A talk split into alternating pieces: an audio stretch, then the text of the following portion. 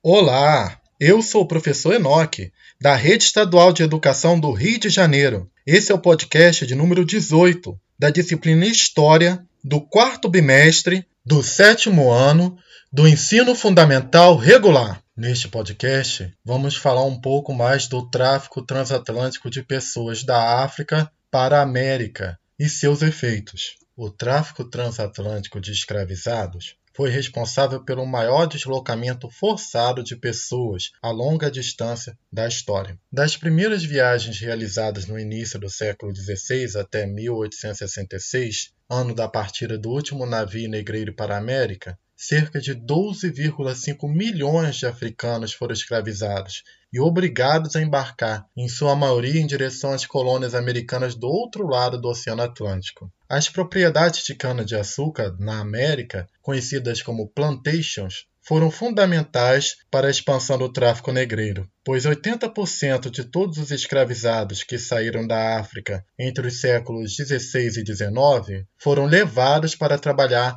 nessas áreas de produção de açúcar. Entre os que desembarcaram em portos americanos, 95% foram levados para o Caribe e a América do Sul. O tráfico era lucrativo para todos os agentes nele envolvidos. Na maior parte da costa africana, o comércio entre europeus, colonos americanos e traficantes locais acontecia em praças mercantis, portos e fortalezas. Os navios negreiros partiam de 20 portos principais, de onde quase três quartos de todos os cativos retirados da África foram transportados em navios para diversas localidades. Os principais portos de embarque de pessoas escravizadas se localizavam na África Ocidental. Ao longo de quase quatro séculos de tráfico negreiro, a maior parte dos escravizados partiu da região centro-ocidental. Na porção oriental da costa africana, Madagascar e Moçambique destacaram-se a partir do final do século XVIII até meados do século XIX período em que o tráfico começou a diminuir e as rotas convencionais foram proibidas. No século XVI e na primeira metade do século XVII, portugueses e espanhóis dominaram o tráfico de africanos escravizados. A partir da expansão da economia açucareira no Caribe, a competição aumentou com a participação de franceses, ingleses e holandeses, e em menor escala de dinamarqueses, suecos e alemães. O século XVIII foi marcado pelo domínio dos ingleses no Atlântico Norte e de comerciantes portugueses e luso-brasileiros no Atlântico Sul. Nos países mais atuantes no tráfico negreiro, foram criadas instituições que regulamentavam o funcionamento dessa atividade, estabeleciam impostos e tarifas e disputavam o comércio de escravizados no Atlântico. No Atlântico, essa grande rede de comércio de pessoas era composta pela elite mercantil, comerciantes, capitães de navio e marinheiros financiados por banqueiros europeus. No interior da África, esses agentes do tráfico dependiam de guias, intérpretes,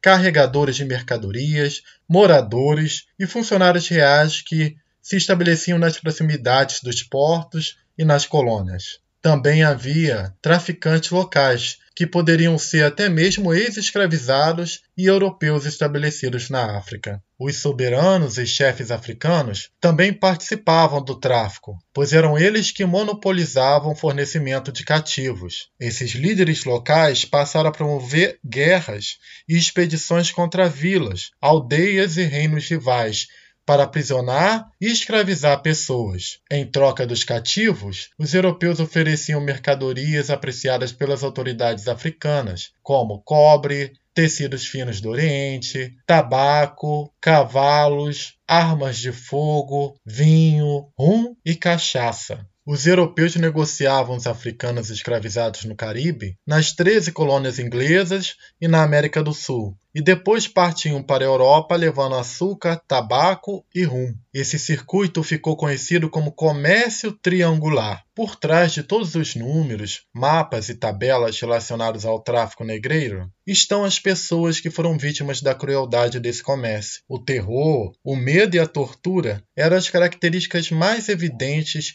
da escravização e do tráfico negreiro. Dos cerca de 12 milhões de africanos que embarcaram nos navios com destino à América, quase 2 milhões não sobreviveram. Morreram em razão das péssimas condições da viagem, que durava em média 40 dias, embarcações lotadas, doenças como tuberculose, dissenteria, alimentos estragados e sujeira. Também foram vítimas de castigos físicos, privações e violência sexual. Nos navios, os africanos resistiam com frequência, promovendo motins na tentativa de se libertar. Em um a cada dez navios ocorreu algum tipo de rebelião de escravizados ou ataque na costa africana. As fugas, as revoltas armadas e a formação de comunidades de fugitivos são alguns exemplos da resistência à escravização que acontecia ainda no interior do continente africano. As pressões dos agentes envolvidos na economia escravista para aumentar a cada dia o fornecimento de escravizados levaram as elites africanas